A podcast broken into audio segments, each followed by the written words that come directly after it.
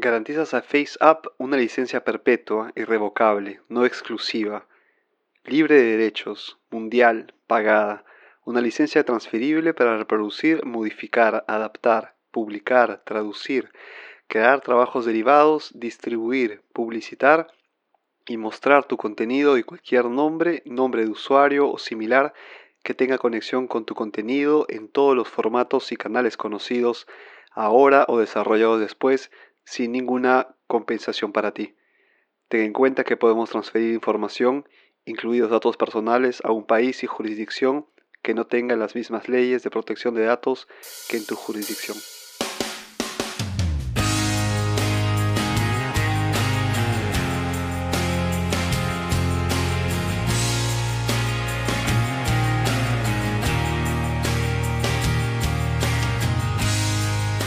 Bienvenidos al episodio número 84 de Cinta en Blanco, la serie de podcast de Viexprosa. Soy Eduardo Ramón, transmitiendo desde la ciudad de Milán. Gracias por la compañía. Hoy es domingo 21 de julio del 2019. Y lo que acaban de escuchar eh, son eh, los términos y condiciones de la aplicación que está de moda. De hecho, seguramente a ustedes les ha llovido fotos de ancianos en esta semana, en estos últimos días que han pasado, una semana de locura Realmente este, está un poco cansado de ver mis, redes sociales plagadas de fotos eh, seniles, eh, artificialmente modificadas. Y vamos a hablar de ello.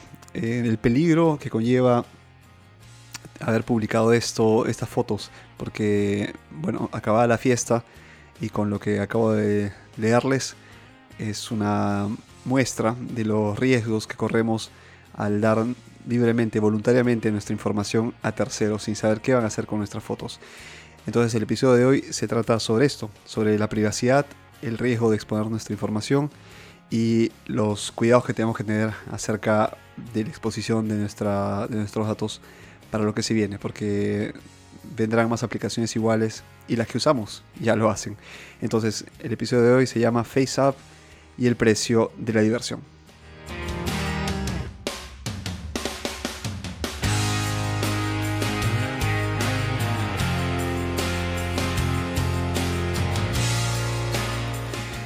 Como les dije, este, han llovido fotos esta, esta semana entre jovencitos, viejos y chicos y chicas artificialmente modificados porque no se parecían para nada. Bueno, sí, se parecían en algo a, los, a mis amigos. Y este juego, esta, este juego viral ha hecho que eh, popularizándose en todo el mundo, al menos dentro dentro de lo que me respecta a lo que yo conozco, eh, porque tengo personas, conozco gente de, distintos continentes y que se ha convertido en una, en una onda, se convirtió en una onda este, muy de moda, ¿no? Esto de bajarse la aplicación y publicar la, la imagen eh, siendo modificados con 30 o 40 años más de edad. Sí, divertido está bien, ¿no? Pero ¿qué es lo que pasa? A ver, esta, esta aplicación, esta FaceApp, no es nueva. De hecho, en el mercado ya tiene unos dos años o tres. Y, em, y bueno, cuando, cuando fue recién eh, creada, si ustedes buscan en YouTube o en Facebook o Twitter, ya han habido personas, eh, bloggers, youtubers, que han usado esta aplicación haciéndose un cambio de género, qué sé yo, pasando de, chico a chico, viceversa. Eh, porque la aplicación inicialmente sería para ello, ¿no? Para empezar a... Incluso tenía la opción de cambio de, de, color de piel o de rasgos eh, faciales, ¿no? Esto también generó una, polémica en su momento, no teniendo el alcance global como, como ahora. Eh, pero ¿qué ha servido? En todos estos años la aplicación ha seguido existiendo, los usuarios han seguido utilizándola, eh, más personas han, seguido eh, descargando esta aplicación para divertirse, para pasar un buen rato, hasta que bueno, llegó el boom, ¿no? el pico en esta semana. Pero en estos años, ¿a qué ha servido? Ha ido, alimentándose porque, porque FaceApp eh, utiliza una, este, una serie de algoritmos que sería son parte de la inteligencia artificial llamada redes neuronales, que lo que hace es aprender en base a un análisis de, millones de datos, ¿no? un procesamiento de millones de datos y en este caso son fotografías que escanea eh, y cuanto más alimentes mejor y más precisa será. ¿no? Si en el 2016 o 2017 las conversiones ah, de joven a viejo, de viejo a joven, de mujer a hombre, de hombre a mujer, uno podía notar que era algo mm, hecho por computadora, ¿no? Ahora si, si ven es algo muy natural, incluso sorprende, ¿no? La, manera en cómo la aplicación consigue eh, dar rasgos em, de mayor edad a las, a las personas sin alterar su, su, rostro, ¿no? Sin alterar su, su, llamémoslo, su esencia, ¿no? y las personas tienen este, esta, creo que es por eso que se ha llegado a viralizar tanto, porque efectivamente uno ve y dice, bueno, esto se parece a mí, ¿no? Pero con más edad. Y, bueno, entonces lo que ha, sucedido es que la aplicación ha ido, o este algoritmo, ha ido aprendiendo con miles, millones de fotos cargadas y se ha ido este, alimentando para darnos un resultado todavía más preciso. Y es por eso, por eso que consiguió su pico esta, esta semana, eh, llegando a ser descargada por miles de personas que compartían entusiastas sus, sus, fotos, sus selfies, fotos de los amigos, fotos de famosos. Eh, pero. Pero ¿cuál es el, precio de esto? ¿no? ¿Cuál es el, porque una aplicación gratuita que hace esto, tú tienes que tener cuidado, ¿no? Porque a lo que, a lo que me refiero en este programa es que los términos y condiciones de esta aplicación claramente los, eh, los han escuchado ustedes, han, hace referencia a que yo puedo, ellos pueden hacer uso de las imágenes que hemos cargado y sin darnos ningún tipo de compensación. Imaginen ustedes por un momento el, eh, tener un programa que sirva para reconocer rostros para, qué sé yo, la, la policía, ¿no? Para reconocer delincuentes o personas que están siendo buscadas por la justicia. Eh, esto sería algo muy útil, ¿no? Ustedes pueden pensar, sí, pero ¿cómo alimentamos esta base de datos con dos o tres fotos de los reclusos que tenemos o las fotos de periódicos? Bueno, entonces ponemos en pie, en marcha, un programa que aprenda a reconocer distintas figuras, distintas características del rostro humano, ¿no? Porque tenemos, los seres humanos tenemos muchas, este, muchos rasgos que nos distinguen, ¿no? Y, cada quien es, es especial. Entonces, imagínense convocar una cantidad de voluntarios que se presten, que presten su rostro para poder alimentar esta base de datos. Tardaría uno, muchísimo tiempo. Dos, costaría mucho dinero porque también en, muchos casos tienes que eh, pedir el, consentimiento de las personas a utilizar sus imágenes y, te costaría una logística ¿no? entre, entre la parte legal, la parte Em, organizativa de cómo convocar a estas personas, tomarles una fotografía, subirlas al programa, dejar que se, escane, que se escanerice, toda la infraestructura que conlleva el procesamiento de datos. Y ahí me refiero al lado de servidores, ¿no? Puede estar en la nube, ¿no? Pero todo cuesta, ¿no? Incluso la nube no es gratuita, cuesta. Entonces, eh, imagínense hacer esto como proyecto, tomaría mucho tiempo. Pero, por otro lado, tenemos el camino más corto, ¿no? Y esto es, hagamos que una aplicación que se viralice, que se convierta en una aplicación popular, que la gente, que yo no tenga que pagar a la gente, que tenga que ella, estas personas descargar voluntariamente, dando el consentimiento a través de un contrato que ni siquiera leerán y cargando todas las fotos. ¿No les parece esto maravilloso? Porque ahí me ha ahorrado un montón de dinero. Tengo eh, una muestra gigante de personas, porque no solo son de, mi ciudad o de mi país, es mundial. Tercero, tengo la, posibilidad de ya procesar y mejorar mi software en tiempo real, porque este, estos programas aprenden todos los días, en cada momento, en cada segundo que uno carga una imagen, va mejorándose. Entonces llega un punto en que el algoritmo ya este, es casi autónomo, digamos, ¿no? al momento de procesar y poder convertir todo sin, este, sin que ya intervenga un desarrollador. Entonces la, ventaja es esta, son, son estas. Pero ¿a qué precio? No? Estamos dando el consentimiento para el utilizo, de nuestra información. Y no solo. Estamos permitiendo que esta información sea luego eh, utilizada por terceros, de repente incluso cedida a terceros, porque es un ejemplo que, cuando les dije a unos amigos se quedaron un poco helados. Imagínate que estás de viaje, ¿no? Estás de viaje en este. Ponte una, que sea, una isla, ¿no? Estás, que sé, en estás en las. en las Filipinas, o de repente estás en Australia. Imagínate un lugar lejano, ¿no? Y si estás por esos lados, imagínate, qué sé yo, las. Em, las islas este, del Caribe. Y de pronto ves una publicidad de, una, de un centro estético o de repente de publicidad de, de juguetes para adultos. Y de pronto ves tu, tu foto en esta publicidad. Entonces tú dices, yo estoy ahí, ¿no? O sea, ¿qué, ¿qué, hace mi foto ahí, no? ¿Y tú crees que puedes demandar a alguien? ¿A quién vas a demandar? Si la persona que ha comprado tu imagen la ha comprado una empresa que ha adquirido legalmente tu imagen porque tú la has cargado al software, al, al, a la aplicación.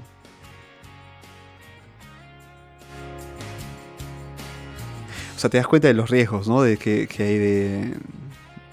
O sea, y, entraste en este juego, ¿no? Has entendido de, qué trata, ¿no? ¿Cuál es el precio? ¿Cuál es el tema de este, de este podcast? Ese es el precio. Ese es el precio.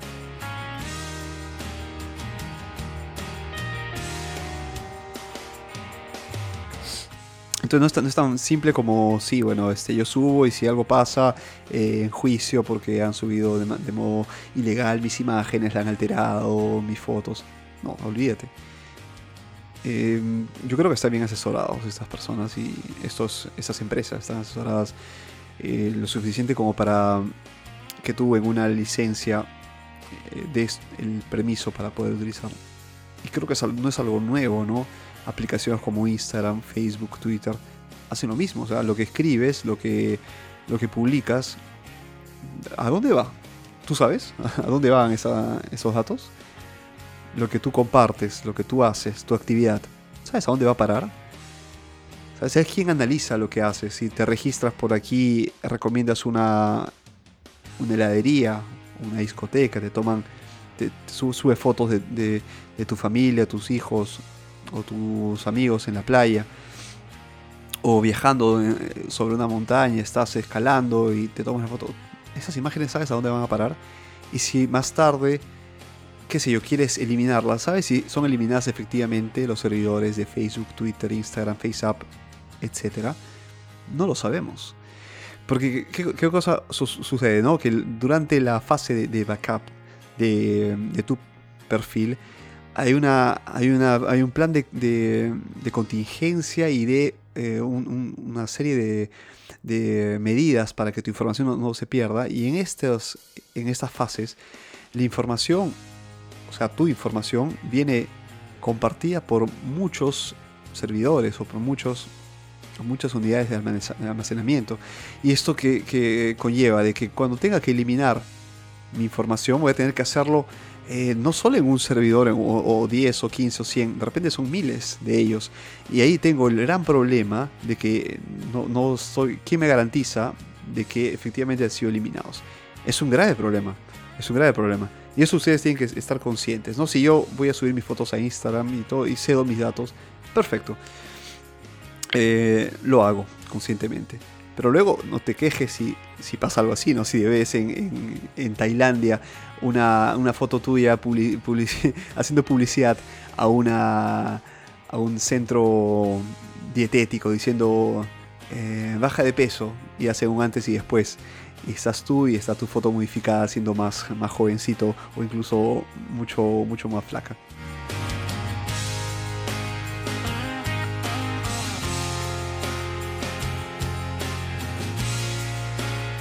Qué locura, ¿no?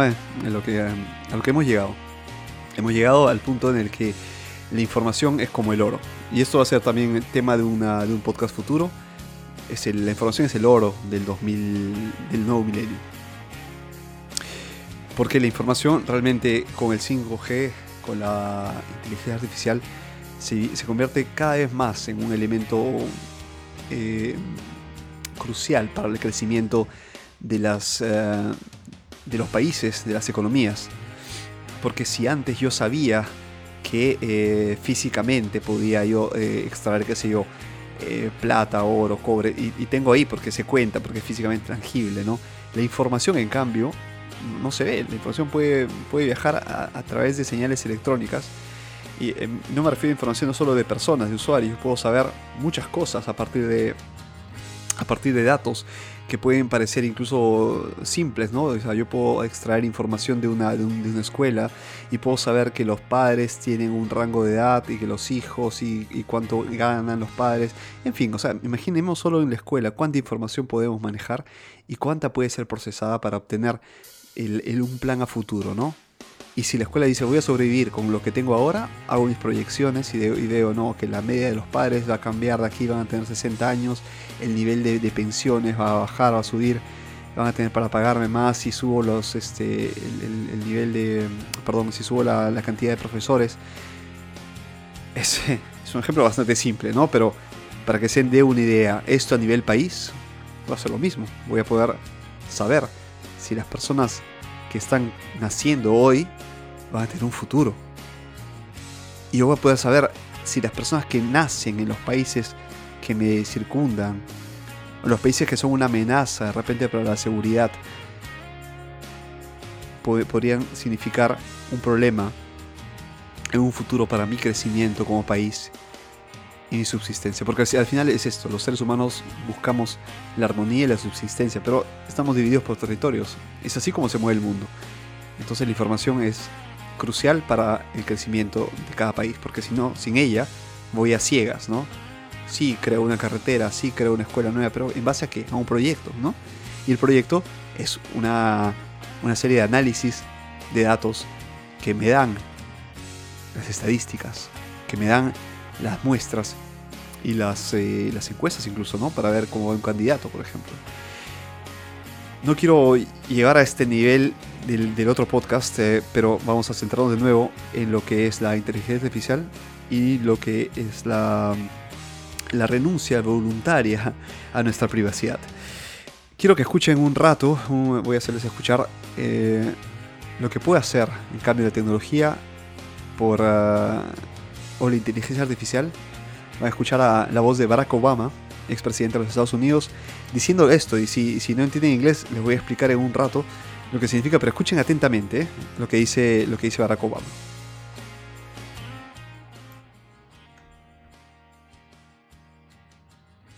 So, uh, for instance, they could have me say things like, uh, I don't know, uh, Killmonger was right. Or uh, Ben Carson is in the sunken place. Or, how about this? Simply, President Trump is a total and complete dipshit. Now, you see, I would never say these things, at least not in a public address, but someone else would. Someone like Jordan Peele. This is a dangerous time. Moving forward, we need to be more vigilant with what we trust from the internet. It's a time when we need to rely on trusted news sources. It may sound basic, but how we move forward in the age of information is going to be the difference between whether we survive or whether we become some kind of fucked up dystopia. Thank you. Stay woke, bitches.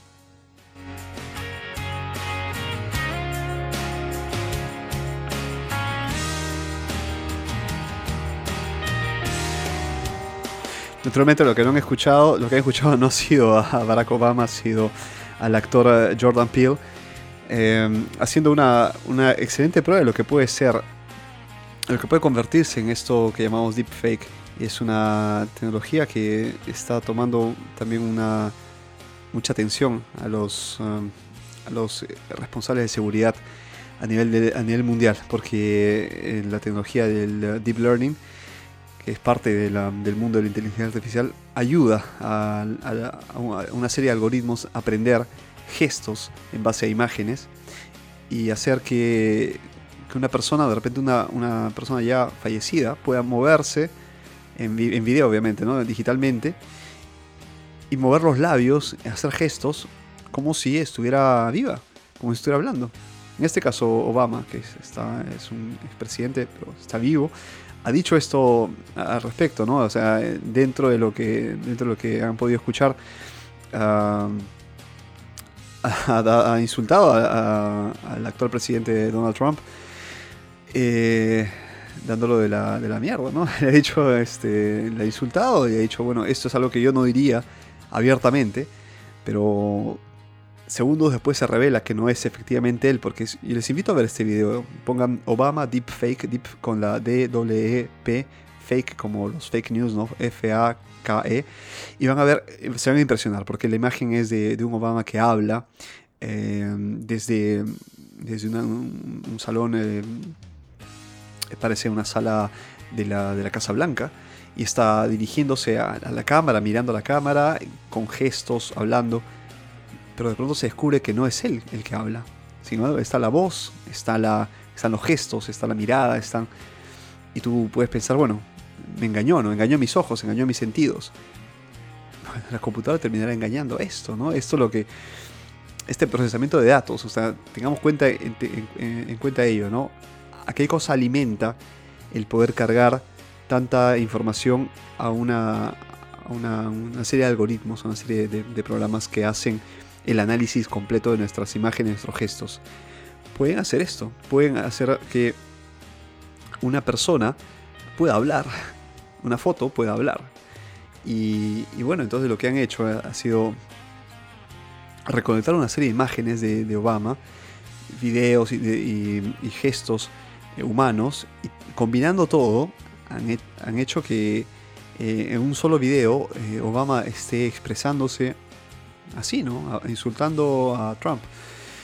Eh, que no iría mal de todos modos, pero bueno, esto aparte de, los, de las opiniones este, personales, yo quiero decirles que la, parte más eh, eh, dura es cuando dividen la, la, imagen y está en un lado Obama y está en el otro lado el señor Jordan Peele hablando. Al mismo tiempo, o sea, los labios de él se mueven y los labios de Obama también al mismo tiempo. Y, y sincronizando casi el gesto de los labios. Es una cosa impresionante. Y no parece, no parece este, falso. El, problema es esto, ¿no? Es que si esto es usado por, eh, por el crimen, si esto es usado para el mal, para engañar a, las masas, a una masa de repente inculta, a una masa no inculta, desinformada, eh, ni siquiera desinformada. ¿Saben que la información ahora es tan, accesible? Gracias a los celulares hemos conseguido el acceso a información en todo el mundo. Eh, la, información claramente tiene que ser filtrada porque de todos modos eh, nos van a llegar noticias falsas. Es algo con el que están luchando las redes sociales, que son el punto de referencia casi máximo de, de las personas que no de repente tienen cómo confrontar la información, ¿no? Yo les daría muchos consejos a quienes ya tienen un celular y puedan confrontar información y no solo basarse en lo que dicen redes sociales, en lo que dicen los diarios. Para eso hay que, hay que leer un poco, hay que investigar, pero confíen en mí, la información está ahí afuera. Si ustedes tienen internet con acceso libre, sean libres, infórmense que la información es libertad. La información les da, les rompe estas cadenas de depender de una fuente de información y de que les engañen. La información les da esta libertad de poder decidir y de poder discernir, ¿no? Cuando tienen que votar, el voto no se da solo porque me está simpática o simpático este, este político, esta política. Tenemos que decidir en base a información y a lo que es mejor para nosotros. Entonces, eh, ya tenemos claro cómo funcionan, cómo están funcionando estas tecnologías, tengamos mucho cuidado en subir imágenes, en subir audios, videos, de los cuales nos vamos a arrepentir después haberlo hecho. ¿Ok? Si, quieres usar FaceApp y eres consciente de que van a hacer con tu imagen lo que quieras, bueno, eres libre de hacerlo, ¿no? Vamos, sigue usando FaceApp. Tampoco te digo que, lo cierres, que es la, la aplicación del demonio, ¿no? Para nada. Te estoy diciendo que tengas cuidado. Mejor dicho, que, seas atento y seas consciente de lo que estás haciendo. Porque lo peor es darle next, next o siguiente a todo y usarlo, divertirte como un niño al que le han robado un caramelo y se dio cuenta muy tarde, ¿no? Porque ya cuando no lo tenía en la mano, eh, ya es muy tarde. Este... Pero ¿a qué cosa puede...? O sea, no todo está perdido, ¿no? Esas, no, no, quiere decir que la inteligencia artificial, ni el reconocimiento facial, ni el reconocimiento de, mm, biométrico sea algo demoníaco, ni, ni algo que atente contra nuestra privacidad, ni que tampoco sea la tecnología que hay que eliminar. No hay marcha atrás. Entonces lo que tenemos que hacer es eh, movernos adelante y ver qué pueden ser, este, qué, ventajas podemos tener, ¿no? Y yo les enumero algunas pocas, pero también depende ya de, cómo se, se, mueve la tecnología, ¿no? Por ejemplo, la educación. Imaginemos que eh, tenemos a, una, a, un, profesor eh, de filosofía o de matemática o de física que por, por problemas físicos o por, eh, sí, por, por la edad no puede dictar más cátedra en una, en universidad en otro lado del mundo, algo que habría hecho tranquilamente con eh, menos edad o con mucho mejor estado físico, estado de salud. Gracias a esta tecnología podemos cargar los libros publicados, sus artículos, sus ensayos, hacer que la tecnología aprenda de ellos, que aprenda también los gestos de este profesor. Imagínense tener una conferencia con el rostro del profesor ahí para los alumnos, respondiendo preguntas, eh, basándose en toda la información que este profesor ha cargado durante toda su vida académica. Y es algo increíble que de repente un alumno levante la mano y le pregunte algo sobre, eh, sobre una de sus teorías el profesor, no siendo el profesor, simplemente siendo una especie de cerebro que ha, recolectado toda esta información, pueda responder como él. Y nosotros veamos en la pantalla al profesor, entre comillas, respondiendo con gestos, con sus mismas expresiones, incluso su misma voz, respondiendo al alumno.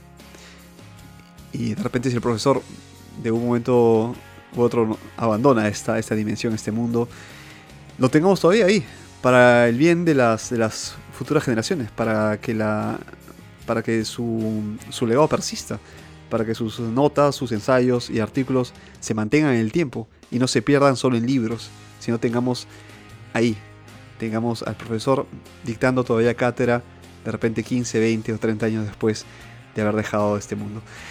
Eh, de ahí podemos, eh, les hablé un poco sobre la seguridad, ¿no? el reconocimiento facial para detectar a criminales, para detectar eh, personas peligrosas.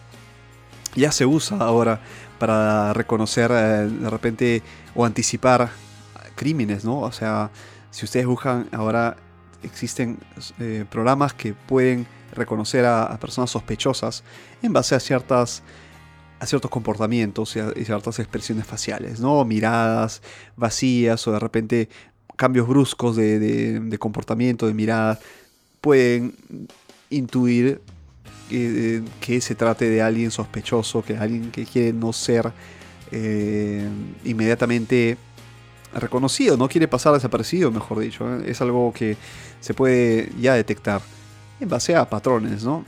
Obviamente esto tiene que todavía probarse, tiene que todavía pasar por muchas etapas ya de, entrenamiento para que se convierta en algo fiable. Pero créame que esto va a llegar y va a llegar muy pronto. Después tenemos la, seguridad, la, salud, perdón, en caso de emergencia. Podemos incluso reconocer si una persona está por, eh, por sufrir una descompensación, ¿no? Porque, porque hay ciertas, eh, ciertos modos en el cual el ser humano puede manifestar síntomas de malestar de repente una mirada una, siendo cabizbajo, tocándose alguna parte del cuerpo, eh, disminuyendo su ritmo, podría, podría suceder, ¿no? De repente en un centro comercial o en un concierto, podrías saber quién está en peligro, ¿no? Quién está en potencial peligro en base a, a estos parámetros. Entonces las cámaras que están siguiendo en tiempo real todas las, todos los rostros, va identificando ciertos parámetros y, y, detectando quién podría, pues, poder estar, quién podría estar en peligro de, aquí a, unos minutos, ¿no? En un estadio de fútbol, en un estadio deportivo, en, una, en un evento, en un concierto. Esto es ah, algo que ayudaría, ayudaría mucho a los médicos, a los paramédicos, enfermeras y enfermeros para poder asistir a los, a los especialistas, para poder asistir, eh, anticiparse, ¿no? Porque la prevención creo que salva vidas, ¿no? Y esto es algo que tenemos que sacar provecho. O sea, la inteligencia artificial usada en los campos eh, correctos, o, en cualquier campo en realidad, va a otorgar un, un beneficio al ser humano, va a ahorrarle tanto tiempo. Son herramientas, son instrumentos que nos ayudan a medir, actuar y a proyectar y a planear estos datos que podrían ser estudiados de repente con mucho más tiempo si solo nos basáramos en nuestro propio cerebro, porque eh, las computadoras están hechas para eso, ¿no? Para procesar mucha, mucha información en poco tiempo. Y esto, esto es el, eh, ya el presente, será el futuro y preparémonos para ello. No tengamos miedo de lo que se venga, hay que solo saber cómo utilizar este gigante, este monstruo que estamos creando, que hemos creado. Y eh, seamos conscientes de lo que estamos nosotros subiendo a la red y de lo que vamos a seguir haciendo en la red. Tengamos, seamos conscientes de los, de los, usos que hacemos de los instrumentos que descargamos en internet. Y no seamos tan ingenuos tampoco de decir nadie me advirtió, nadie me dijo, lo desinstalé, era solo para jugar. Acuérdense que siempre en lo gratuito hay un precio para pagar, ¿eh? no hay nada que sea simplemente diversión, porque atrás hay empresas, ¿eh? y detrás de las empresas están seres humanos como tú, como yo, que necesitan ganarse una vida y necesitan también llevar el pan a casa. Entonces, eh, o más de un pan a casa, ¿no? dependiendo de cuánto, dinero hagas. Y, y la información en este sentido es, es como el oro. Así que, señores, a tener mucho cuidado, señores y señores. Espero que les haya gustado el programa de hoy. Y a tener cuidado entonces con la información que suban. Mientras tanto, si quieren seguir siendo, siendo viejitos en, internet, bienvenidos. Pero ya saben a lo que se atienen. Y eh, nada, entonces síganme en las redes sociales. Soy eh, VXProsa en Facebook, Twitter. Ah, por cierto, he publicado ayer el episodio, el episodio, no, para el microcuento número 120. Hemos llegado a 120 increíble, así como jugando. ¿eh?